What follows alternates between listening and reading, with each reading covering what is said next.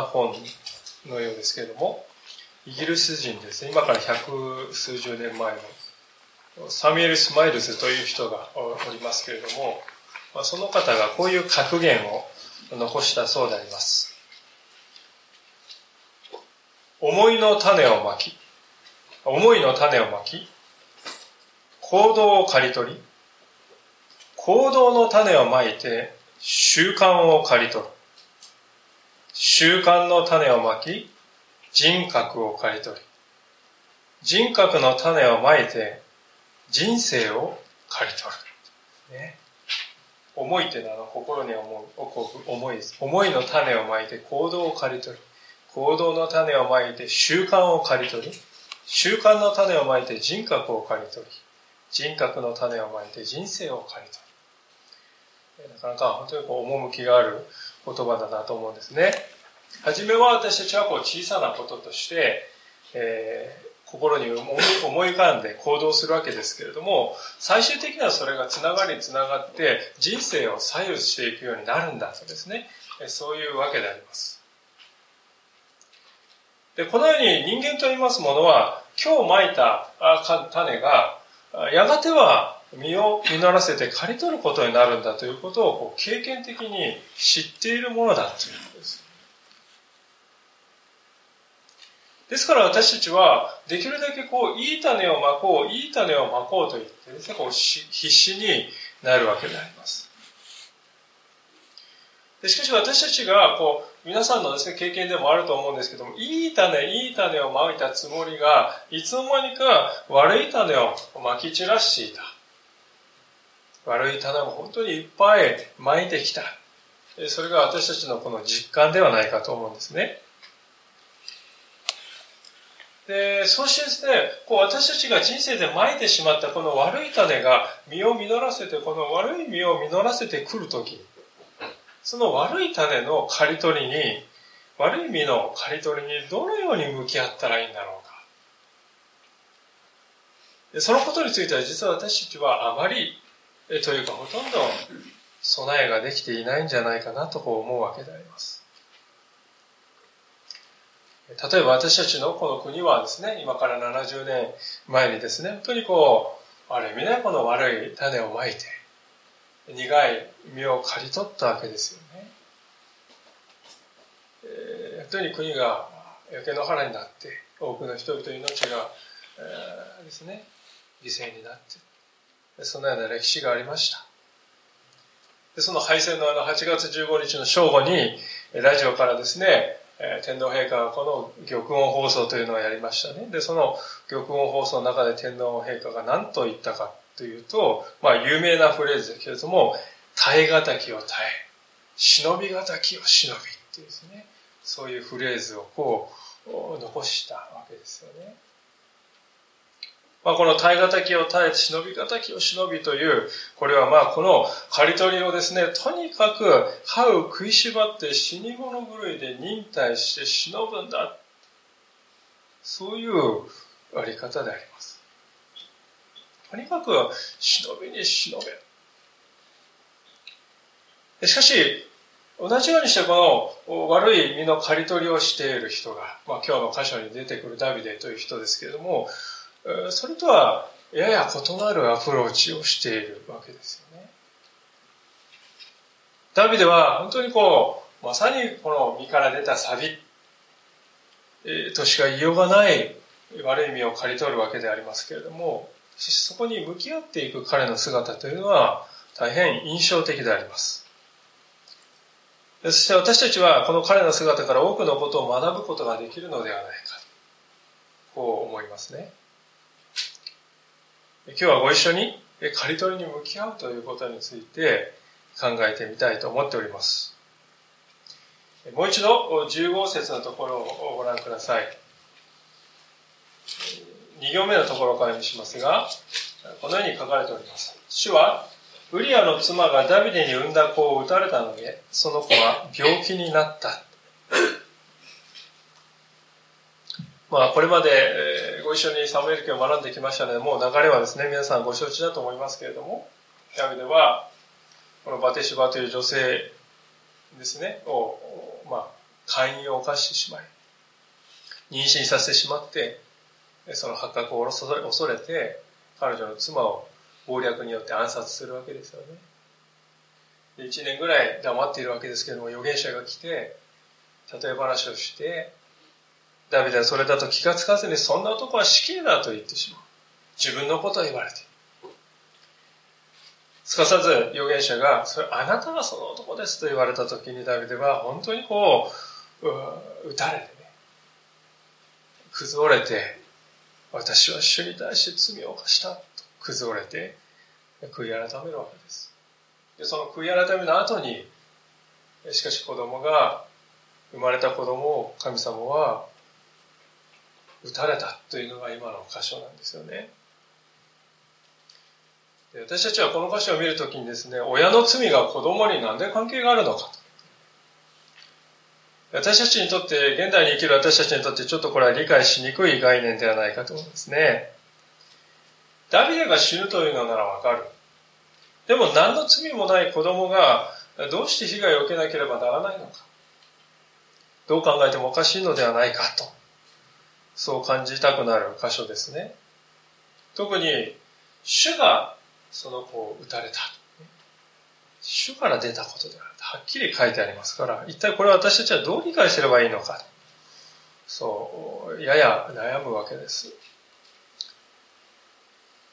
で、これを考えるときに前回と重なる部分もあるんですけれども、二つのことを考える必要があるなとこう思いました。第一はこの時代の乳児死亡率、赤ちゃんのですね、死亡率の高さということですね。まあ、日本でも一昔はそうでありました。子供がです、ね、本当にこう、若くして幼くして亡くなってしまうので、たくさん子供を産みなさいということで、まあ昔の方、大家族という方多かったわけですよね。で、ましてこの今日のダビデという人は3000年前のですね、人であります。まあ、医療というものがあったか、いや、ほとんどないですよね。えー、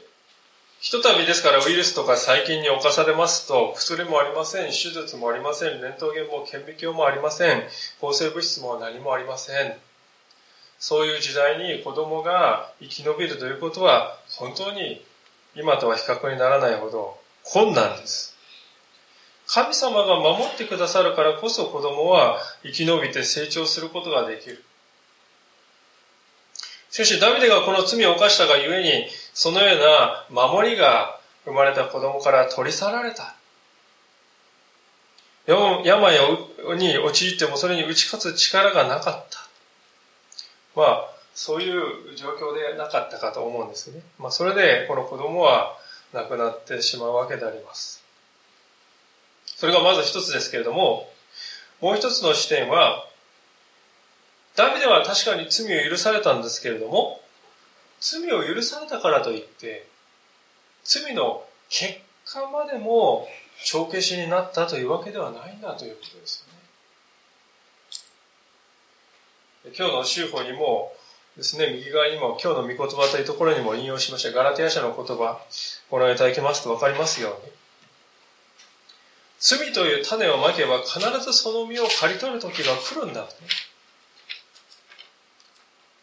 人は種をまけばその刈り取りすることが、することになる。罪の種をまけば必ずその実が実って、その刈り取りをしなければならない時が確かに来るんだよと、聖書は言っているわけであります。ダビデがこの子供の命ということで刈り取りを今迫られているわけですけども、ここに限らずですね、本当にこの影響というのは彼の人生に、彼の家庭の中にですね、本当にこう、非常にこう広範囲にまで及んでいくことになるんですね。ですから、やはり仲介者はですね、この親の罪というものが、えー、たとえそれが許されたとしても、その影響は残るんだということをね、示すためにこういう例え話をしているわけであります。ある人がお酒を飲んで、酔ったまま運転を始めた。ちょうど車庫の前を我が子がよちよち歩いていたが、酔っていたために気づかずに引いてしまった。この場合、その子供の死は飲酒運転をしたことの罰ではない。それは刈り取りである。当然子供は帰ってくることはない。そしてその親は残りの生涯をかけて自分がしたことと向き合っていくことになる。まあ、そういうふうにあの例を挙げているわけです。これはあの現実で起こったというよりもこういうふうに考えられることができるんじゃないかということですよね。ダメで置かれた状況ともちろん、え状況は異なっておりますけれども、皆さん、罰せられるということと、結果を刈り取るということ。これは似て非なるものなんだということ。その違いをうまく言い当てているように思うんですよね。でもちろんしかし、だからといって、今挙げたような事柄をもって完全に納得した、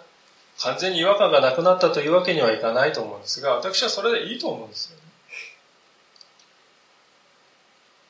そう言いますと私はこのダビデの罪、親の罪のために無関係の子供が命を落とすという理不尽なことです。この理不尽さをしかし見るときに私たちのようなものの罪のために神の御子であるイエス・キリストが十字架にかけられたということがどんなにか理不尽であるのかどんなにかあってはならないはずのことが起こったのかということを私たちは分かるような気がするんですよね。イエス様はある意味でこの子供以上に理不尽な死を私たちのために味わわなければならなかったということではないかとそう思うんです。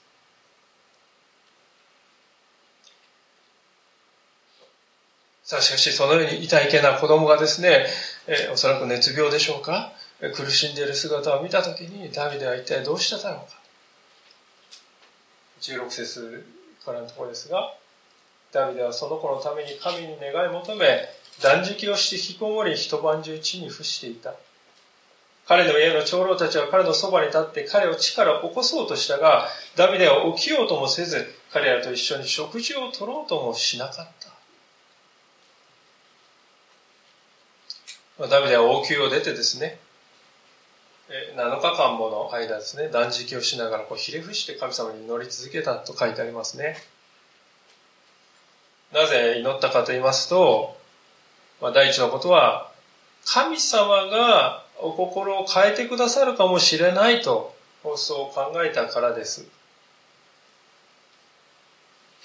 これは強く要求すれば相手も折れてくれるだろうというような、そういうですね、発想から出たものではないと思いますね。ある仲介者がこの時のダビデの心はこうだっただろうということを次のように述べているわけでありますが、ダビデはこのことを運命的に受け入れたのではなく、むしろ子供が親の言葉を聞くようにして聞いただ、聞いたということである。親はしばしば子供がふさわしい態度をとるならば、懲らしめの心も変えるものだと言うんですね。私たちもそうですよね。本当に子供にが悪いことをした時に罰を与える時子供が本当にですね、真摯にこう、悔いてね、いる姿を見るならば、最初にこの下すと決めていた罰を少しこう緩めるっていうことをね、考えますよね。ダビデはそういうことをですね、え、期待しているわけですね。ですから、ダビデは決してここでですね、不信感からこう祈ってるんじゃなくて、神様は誠の父なんだ、誠の親なんだと。で、私はその神様の憐れみにかけるのだと言って信頼して祈っているわけであり。ですからこれは信頼の祈りです。ダビデはつい先ほどまで神様の目を欺いて生きてきましたけれども、この祈りを捧げるからにはダビデは神様に対する信仰を取り戻しているわけですよね。私たちが主の祈りを祈るとき、何と祈るでしょうか？主の祈りの一番最初に何があるでしょうか？それは、天に増します我らの父よと祈るんですよね。皆さん、私たちのこの祈りというものは、父よと。お父さんに対して子供が訴えかけるような祈りなんですよね。これが私たちの祈りなんです。天におられる父ですよ。私たちの肉の父親は賭けだらけかもしれない。しかし私たちの天におられる父は完全なるお方だ。永遠なるお方だ。そのお方に向かって私たちは子供として祈るんだ。これが祈りなんだ。ダビデはまさにそのように祈っているということをぜひ知っていただきたいと思うんですね。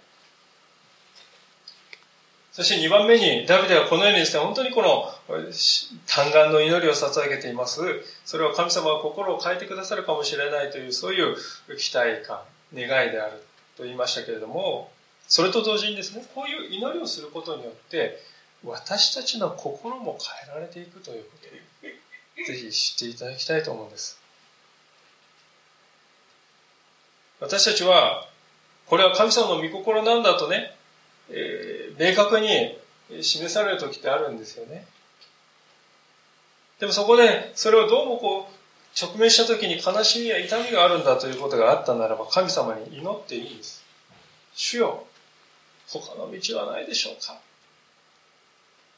御心を変えていただくわけにはいかないでしょうかそのように祈っていいんだということです。いや、むしろそういうね、神様の御心に対して本当に痛みや悲しみを覚えるとき、そういう時こそ祈るべきなんだということです。それはですね、先日学んだイエス様のあの、月セマネの園での祈りはまさにそうなんじゃないでしょうかね。神様の御心は何ですか？イエス様が十字架につくということです。それでもイエス様はそれを分かっていて、できますならばこの杯をつまり十字架を私から取り除けてくださいって祈ってるんですよね。3回も祈ってるんです。イエス様がそのようになさっているのですから、私たちもしてよいということです。いや、すべきだということです。で、にもかかわらず私たちはですね、なかなかこのような祈りをですね、捧げることをしないのではないかと思うんですね。でそれはなぜかということを考えるときに、どうもこの私たちの中に一種のね、定感というか諦めがね、あるんではないかと。神様は聞いてくださらないと。祈ったって何も変わらないでしょう。まあ、そういう思いが私たちの中にあるんではないかと思うんですね。でも本当に私たちが単価の祈りを神様に捧げてその前と後で何も変わらないんでしょうかイエス様のこのゲッセマナの祈りの前と後を比べたらどうでしょうか何も変化がないんでしょうかそうではないですよね。むしろ反対だと思うんです。あの祈りに入られる前のイエス様はですね、悲しみもだえ始められた。しかしあの祈りを終えた後のイエス様はですね、誰を探しているのか。ナザレ人イエスだ。それは私だ。平安に満ちている。でその姿を見てですね、捕まえに来た群衆の方がですね、こう、タジタジしてですね、えー、後ずさりするようなね、そういう姿ですよ、皆さん。イエス様はあのゲッセマの祈りですよね。その祈りを通して、ああ、父は私に耳を傾けて聞いてくださっている。私を知ってくださっている。私を理解してくださっている。その確信、強い本当に確信。が与えられたからこそ、イエス様はあのような平安に至られたのではないかと思いますね。ダビデも同じではないかと思うんです。神様は子供は必ず死ぬって言いましたね。14節で書いてある通りです。あなたに生まれる子は必ず死ぬと。必ず死ぬって言われてもそれでも祈るんですよ。もしや主が御心を変えてくださるかもしれないと願っ。最終的にダビデの願いは聞き入れられませんでした。じゃあこの祈りは無駄だったんですか？そうではないですね。彼はこの7日間にも及ぶ断食の祈りを通して、彼自身の内面が変えられていった。神様のご計画というものを受け入れて、そして神様に全てお委ねしようと子供のことも私のことも一切をお委ねしようというところにもう一度導かれていったんですよねこれが祈りの力であります結局のところですから祈りというのは誰のためにするんでしょうかそれは私たちのためなんです。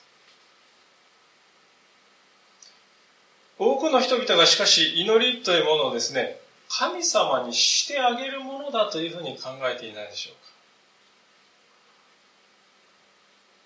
例えばこの日本の文化の中では、まあ、神棚とか仏様がね、こういる時にね、えー、お水をあげるとかね、ご飯をあげる、今日唱えてあげるっていうね、そういう発想がやっぱりありますよね。あたかもこう神様の方が人にね、養われているかのような、人の世話になっているかのような、あるいはまたその世話に入なの、ね、しないと、たたりを返してくるというようなね、そういうこう考え方がありますが、明らかにそれは聖書の神理解とは違うものです。祈りというものは神様のためにするものではありません。弱い私たちが自分自身を知り、そして神という方を知るための私たちの手段なんです。祈りを通して私たちは神様のなさることが受け入れられるように変えられていくんですね。神様が祈らないと困る。祈れって言ってるわけじゃない。祈りを必要としているのは私たちの側であります。ピリピ人の手紙の4章の6節というところに、えー、次のように書かれております。えー、ちょっと開けてみたいと思うんですけれども、新約聖書ですね。またあの、サムエルに戻りますから、どうぞ手でも入れておいていただければと思いますが、えー、第2、ごめんなさい、ピリピ人への手紙の、えー、4章です。新約聖書の第3版のお使いの方は387ページ。第2版の方は354ページが355ページです。ピリピ人への手紙の4章の6節から7節ですね。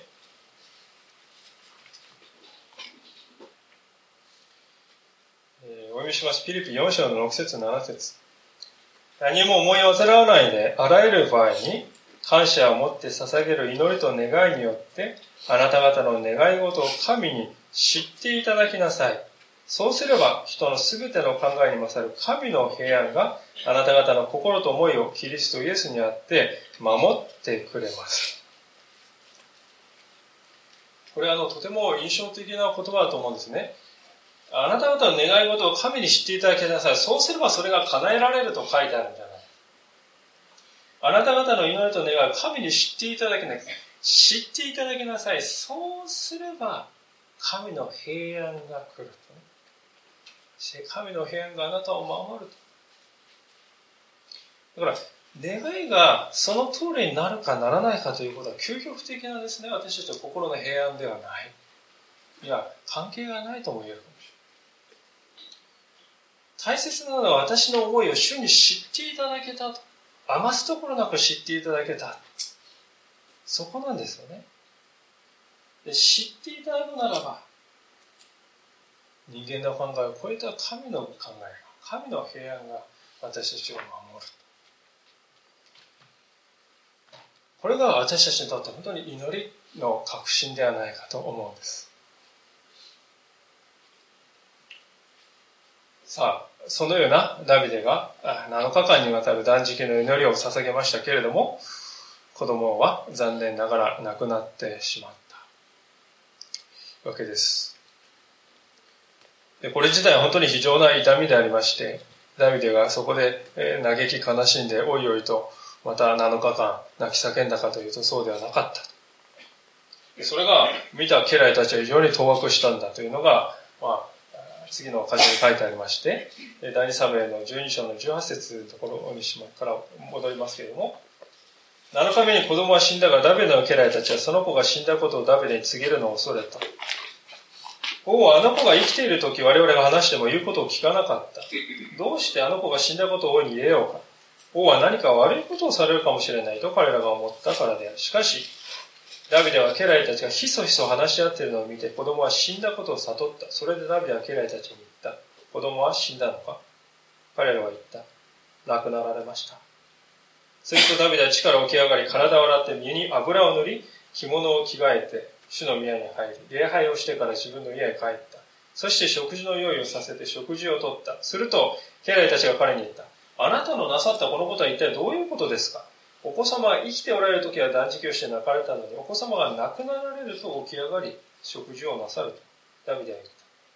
子供はまだ生きている時に私は、私が断食をして泣いたのは、もしかすると、主が私も憐れみ子供が生きるかもしれないと思ったからだ。しかし今、子供は死んでしまった。私はなぜ断食をしなければならないのか。あの子をもう一度呼び戻せるであろうか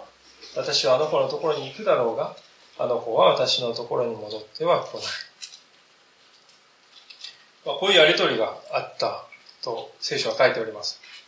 で、家来たちはダビデが断食しているのを見てですね、あ、王様悲しんでらっしゃるんだなと。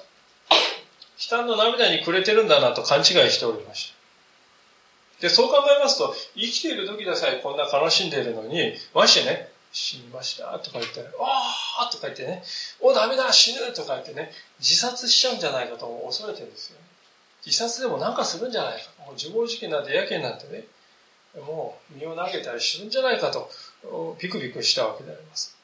で、しかし、先生、わーとか言ってるのはね、えー、雰囲気でわかりますよね。嫌いに問いただして。さすがに嘘を言うわけにはいかないので、恐れ、恐れながらこう本当のことを言うと、ダビデは、立ち上がって体を割って油を塗って食事をした。でこのダビデの態度は本当に家来たちを戸惑わせて、なんだこれはと思ったわけですよね。しかし皆さん、ダビデの中ではこの一連の行動っていうのはとても一緒一貫していたということを知っていただきたいと思うのです。と言いますのは、神様はすでに必ず死ぬとね、必ず死ぬと言っていたんです。で、ダビデは、にもかかわらず子供は生きる道があるのではないか、神様は御心を変えてくださることがあるかもしれないと。もし生きるならその時だけだと、ダビデは知っていました。ですから必死で神様に嘆願したのです。しかし今、子供は死んでしまいました。それは、神の様の意志が完璧に表されたということです。腹水盆に帰らずということです。後戻りすることはもはやないのです。ダビデはその瞬間に神様の御心に全面的に自分を明け渡したということです。それを受け入れたというこ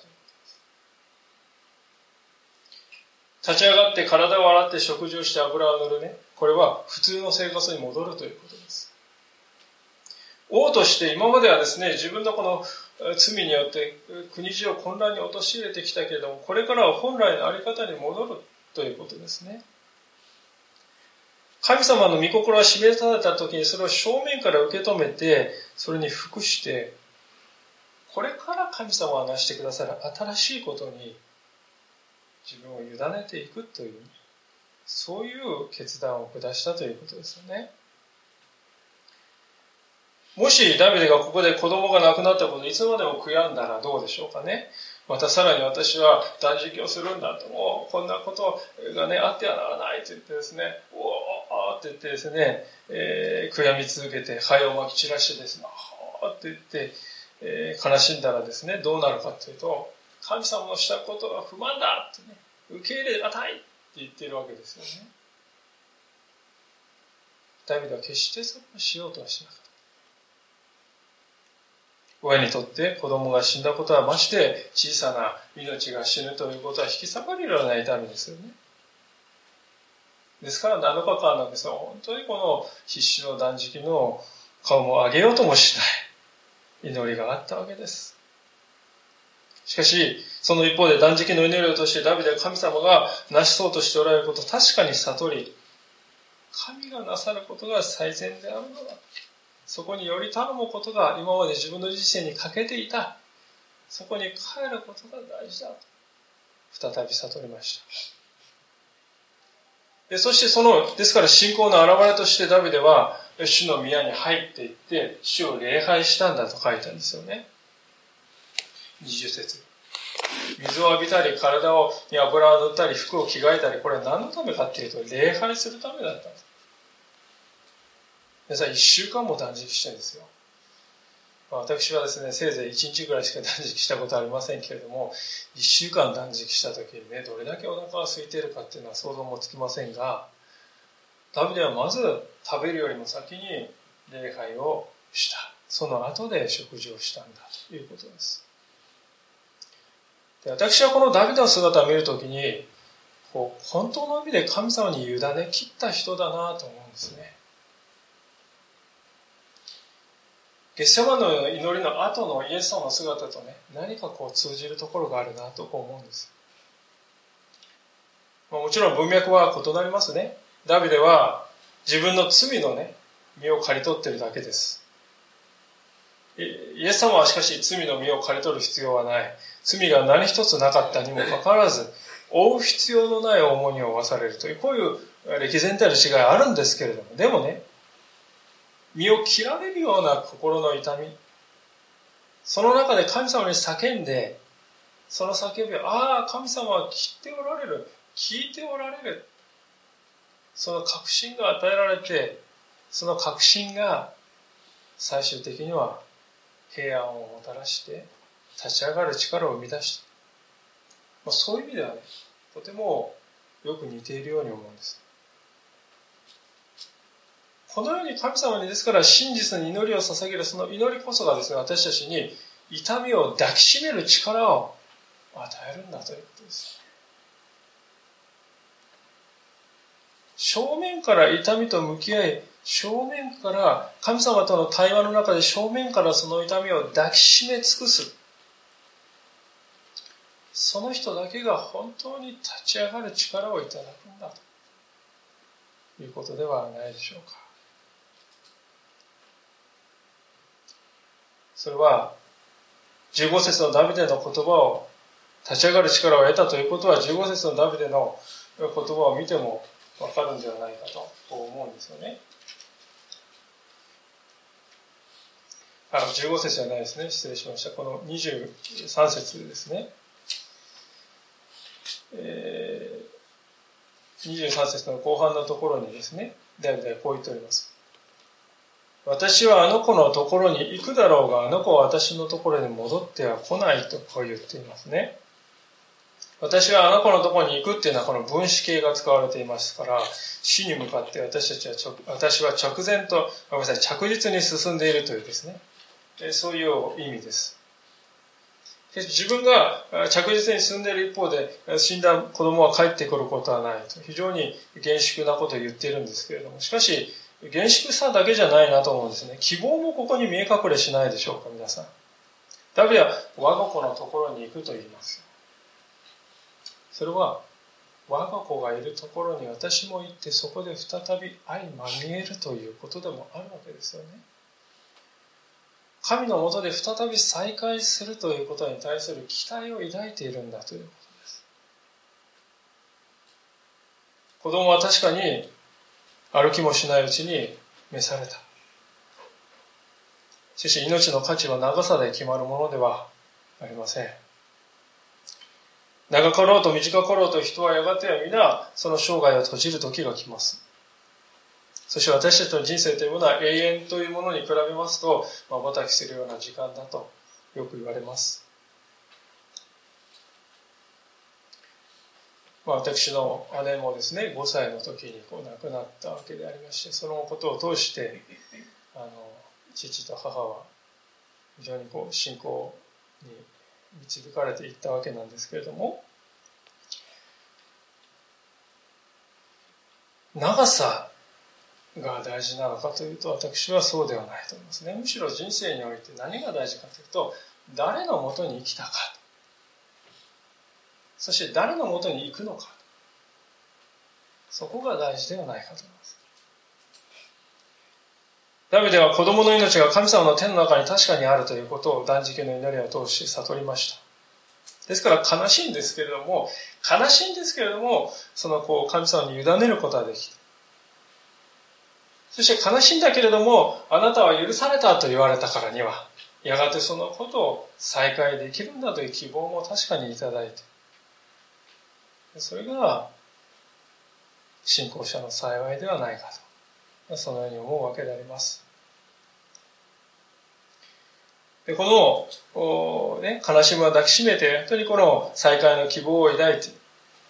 立ち上がろうとしているダビデの姿っていうのは、新しい子供を望もうとしている、その姿によっても表されておりますね。24節。ダビデは妻バテシバを慰め彼女のところに入り彼女と寝た。彼女が男の子を産んだ時、彼はその名をソロモンと名付けた。主はその子を愛されたので、預言者ナタンを使わし、主のためにその名をエリディアと名付けさせた。こう書いてあります。あの、何気なく読み飛ばしてしまうんですけども、この24節でね、初めて皆さんバテシバのことが、ダビデの妻って書いてあるんですよ。今日の初めのところで15節のところで、ウリアの妻って言ってるんですね。ウリアの妻がダビデに産んだ子っていう、まあ、ウリアの妻はダビデ横取りしたっていうことを言ってるわけですけども、今日のこの24節に行きますと、ダビデは妻バテシバ、自分の彼の妻になって、言い方が変わっているわけであります。これはひとたびダビデの不正が暴かれて神の裁きがですね、下されたならば、もう罪はいつまでも残り続けることはないのだということをね、聖書ははっきり教えてるんじゃないかと思いますよね。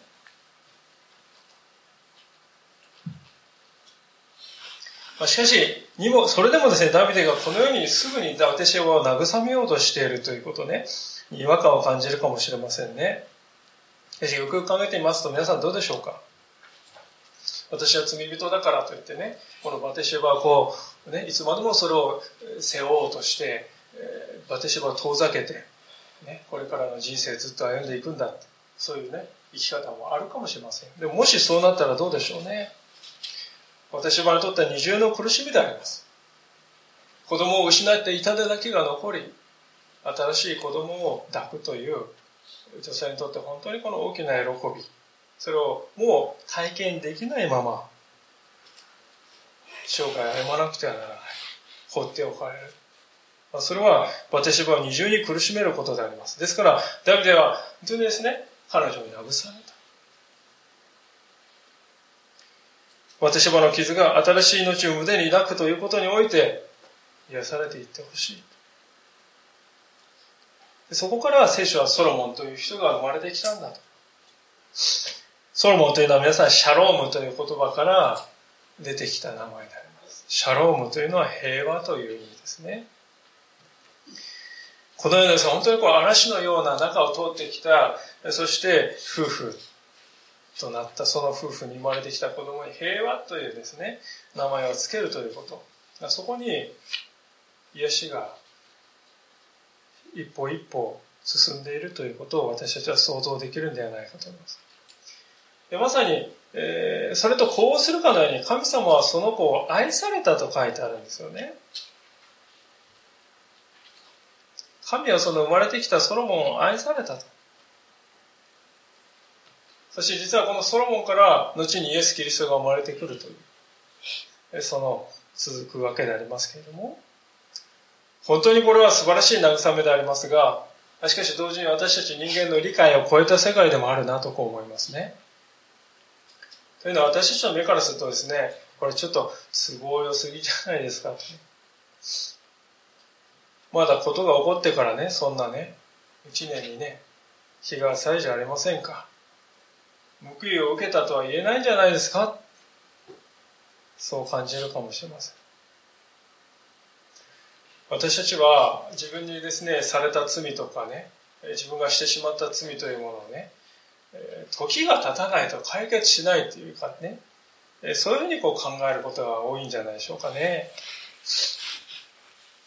自分が特にされたことについて、したことは私はすぐ忘れるがちですけど、されたことについてはですね、もういつまでもいつまでも覚え続けていて、責め続けてこう言うっていう、相手に言うっていうことね。それが罪滅ぼしなの。それをしてもらわないと収まらないというね。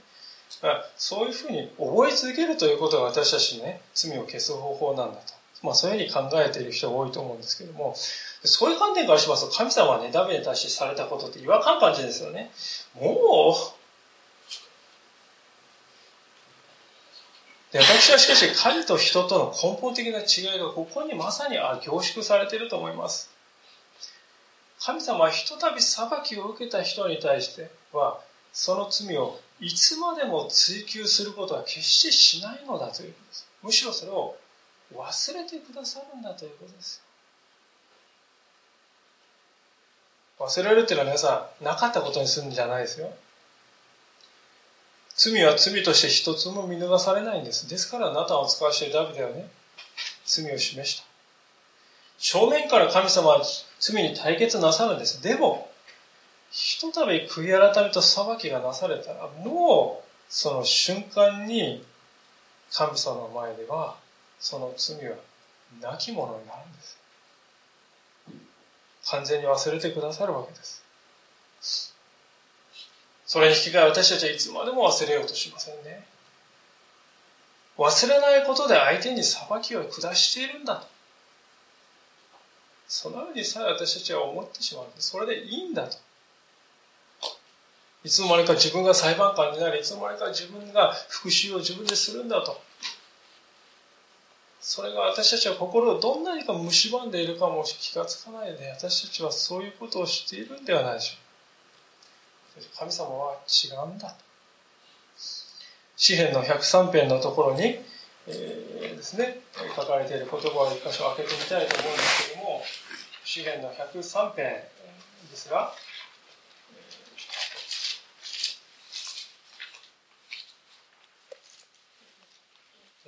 第3版では1008ページ、第2版では925ページであります。詩の103編の9節からのところです。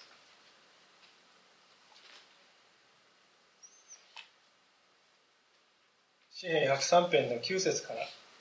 主は絶えず争ってはおられない。いつまでも怒ってはおられない。私たちの罪に従って私たちを扱うことをせず、私たちの咎に従って私たちに報いることもない。天が地上をはるかに高いように、見恵みは主を恐れる者の上に大きい。主は絶えず争ったり、いつまでも怒っておられない。そのところか私たちの罪に従って私たちを扱うことをしない。咎に従って私たちに報いを与えるそのようなことではない。神様は裁きを受けたダビデを再び受け入れてくださった。見恵みは主を恐れる者に大きいと書いてある通りに、彼に恵みを注いでくださいました。それで、ダビデに生まれた息子を愛してくださったのであります。私たちはこのような神様の愛を見るときに、これは矛盾しているのではないかと思うかもしれません。しかし、恵みの世界というのはこういうものであります。イエス・キリストが私たちの罪のために十字架についてくださった時に私たちの罪は全て許されたんだ。もはや主の中では思い出さないと言ってくださっているのです。それならいつまでも私はですね、主の前に、ね、許されていない罪人であるかのように歩んではいないでしょうか。ぜひ、許されている。恵みの世界にいられているということキリストの十字架はそのような世界に私たちを招いたのだということを、ぜひ、しっかりと今日心に握っていただきたい。そう思うわけです。最後に、今日の場所、いよいよ佳境に入りますけれども、場面が一転してですね、えー、戦いの場面になって終わるわけであります。そこを見て終わりたいと思いますけれども、20、第2サムエル12章の26節さて、ヨアブはアマン人のラバと戦い、この王の町を攻め取った。ヨアブはダビデに死者を送っていった。私はラバと戦って水の町を攻め取りました。しかし今、民の残りの者たちを集めてこの町に対して陣を敷き、あなたがこれを攻め取ってください。私がこの町を取り、この町に私の名が付けられるといけませんかそこでダビデは民の全てを集めてラバに進んでいき、これと戦って攻め取った。彼らは彼らの王の冠をその頭から取った。その重さは金一下なので、宝石がはめ込まれていた。その重さはダビデ、あ、その冠はダビデの頭に置かれた。彼はまたその町から非常に多くの分取り物を持ってきた。彼はその町に人質を連れてき、人々を連れてきて、石のノコギリや鉄のつるはし、鉄の斧を使う仕事に使わせ、レンガ作りの仕事をさせた。ダビデはアモン人のすべての町々に対してこのようにした。こうしてダビデと民のすべてはエルサレムに帰った。まあ、あの、唐突に戦いがまた起こったように見えるんですけど、実はこれあの11章の一節からの続きなんですね。11章の一節ではラバを包囲しちゃってね、このアモン人の町、首都ですけども、包囲したと書いてあるんですね。で、この戦いはまた再開されたんだということです。でこれまでダビデの罪があって、凍りついていたかのような時計の針がね、またこうガッチャンってね、動き出したような感じでしょうかね。えー、派遣されていた将軍のヨアブがですね、水の町を攻め落としたという知らせが来ますね。これはあの、ラバの市内の水の供給区域をですね、攻め落として占領したということです。で町を守るとき何が一番大事かというと水なんですね。水がないともう人は生きていけませんから、ですから、相手の町の水、水源を取ったらね、もうそれで勝敗は決するわけですよね。あとはもう水を遮断すれば、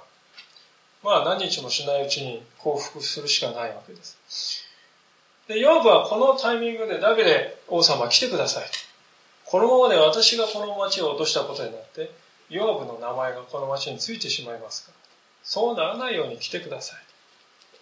実にヨーブは配慮に満ちているなと思いますね。でそれに応答してダビデはですね、再びこう、出陣するわけですけど、皆さん思い返してみると、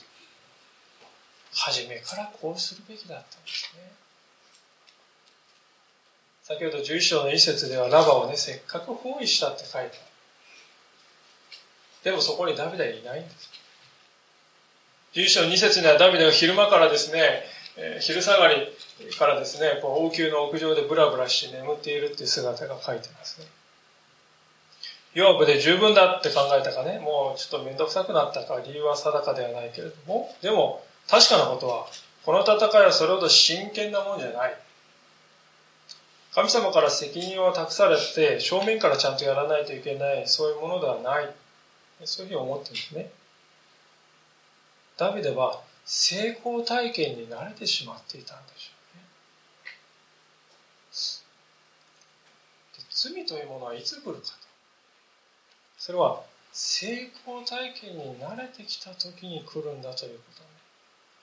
ぜひ私たちは知っていただきたいと思います。私たちはともすると罪というのは苦しい時に来る。困っている時に罪が牙を向いてやってくるんだと思いがちなんですけれども、実際はそうじゃないんですね。罪というのはむしろ物事がうまくいっている時とかね、勝利を成し遂げたと思った時にこう来るんですよ。キリスト教の歴史をですね、見るとそれはよくわかると思いますね。初代教会は本当にこう豊かに成長しましたけれども、その成長している時に、平穏無事な生活を送っていた方そうじゃなくて、ローマ帝国から激しい迫害がですね、起こりました、あの、ローマのコロッセームでね、クリスチャンがこう、ライオンにね、と戦わせて、えー、取り殺されるのをですね、みんなが面白がって見ていたという、そういう時代でありますね。そういう時代にしかし教会は著しく成長していったという事実があります。それは迫害や困難を受けているという姿を人々は周りの人々は見ていた。その中でも神様に信頼して世の中の力ではない主により頼む。そういう姿を見た。そういうクリスチャンたちの姿を見た多くの人々が心を打たれた。それであなたのその希望を私にも知らせてほしいと言って多くの人々が信仰を持っていたのです。しかしやがてキリスト教はですねローマ帝国の国教になります。で国教になるとどうなるかっていう力を失うんですね。信仰がだんだん形骸化していきます。生まれた時からクリスチャンとしてね見なされるようになるんですから、日本の仏教みたいなもんですよね。宗教何ですか？仏教です。では仏教のお寺に行って仏道を求めているかというと全然求めてはいないですね。まあ、それと似たような状態に陥っていった。ですから、風一つない海っていうのは穏やかで平和ですよね。でも風がなければ船は進まないんです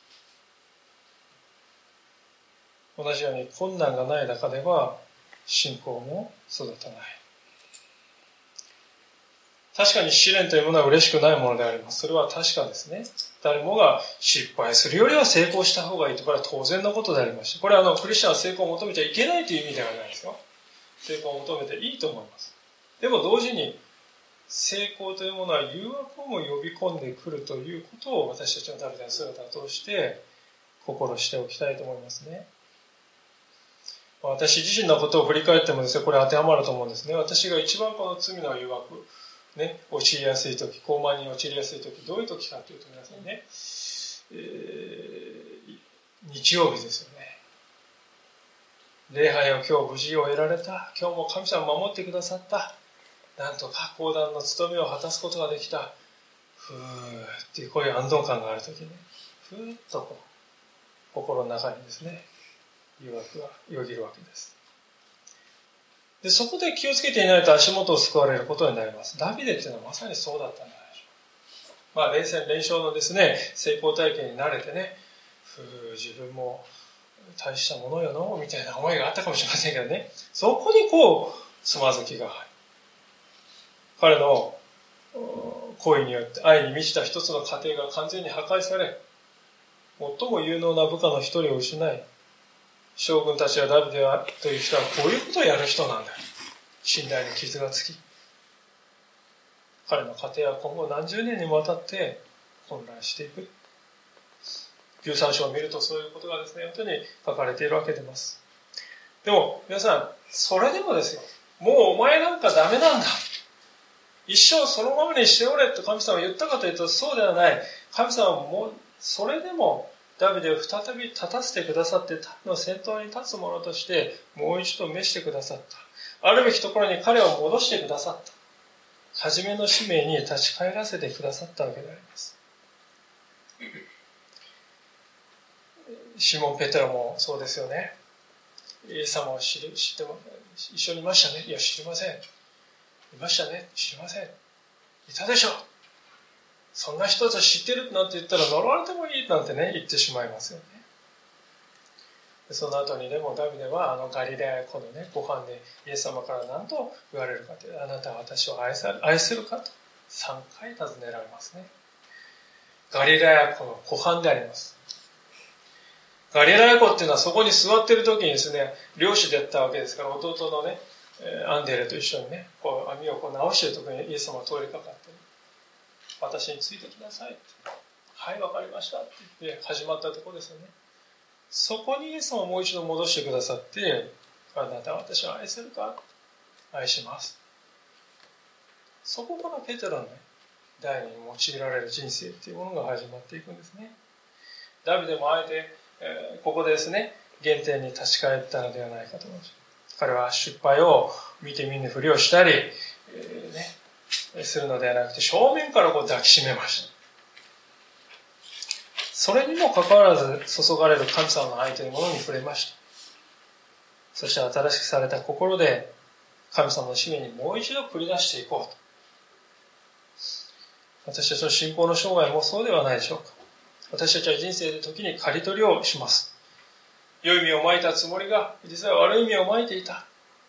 そういうこともあります。その刈り取りをするとき、本当に私たちの心は痛めます。でもその時にただ忍耐、ただ忍べ。そうではない。神様の前に悲惨な自分のありのままの姿を申し上げて、主に知っていただきたいと思います。そして主の平安をいただきたいと思います。そうするときに目に見える現実に何も変化はなくても、たとえ変化はなくても私たちの心は変えられます。再び私たちは初めの使命に立って神様を用いていただくことができるようになるわけです。お祈りしたいと思います。